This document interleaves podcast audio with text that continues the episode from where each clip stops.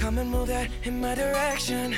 So thankful for that, it's such a blessing, yeah. Turn every situation into heaven, yeah.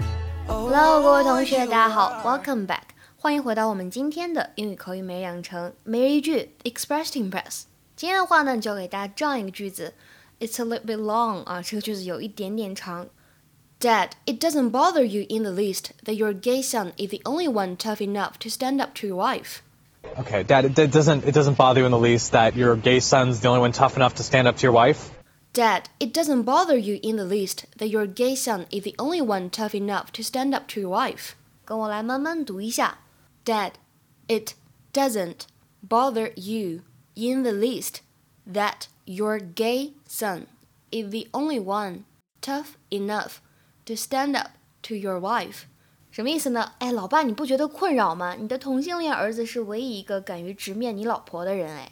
Okay, Dad, it, doesn't it doesn't bother you in the least that your gay son's the only one tough enough to stand up to your wife? 整句话呢，在朗读过程当中呢，注意一下这个 the only one 当中定冠词 the 要读成 the，因为呢后面的 only 它是一个元音因素来开头的单词。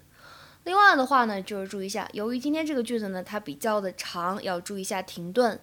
末尾呢要注意一下这个 stand up，可以连读变成 stand up，stand up。 That's great.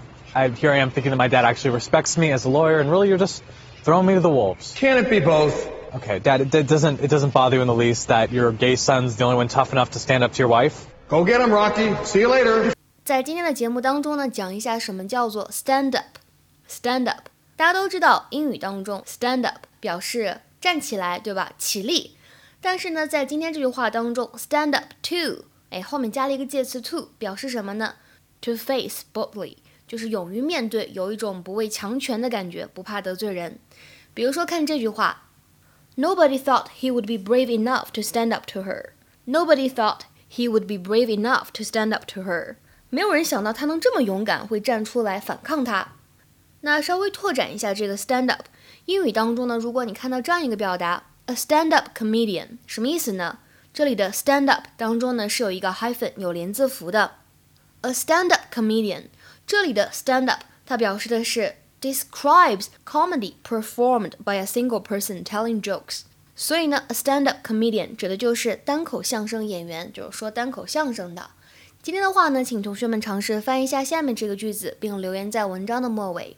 Women are now aware of their rights and are prepared to stand up to their employers. Women are now aware of their rights and are prepared to stand up to their employers. Women are now aware of their rights and are prepared to stand up to their employers. 这句话是什么意思呢？考察一下各位同学的汉语功力。OK，那么今天的分享呢，就先到这里了。See you，我们下期节目再会。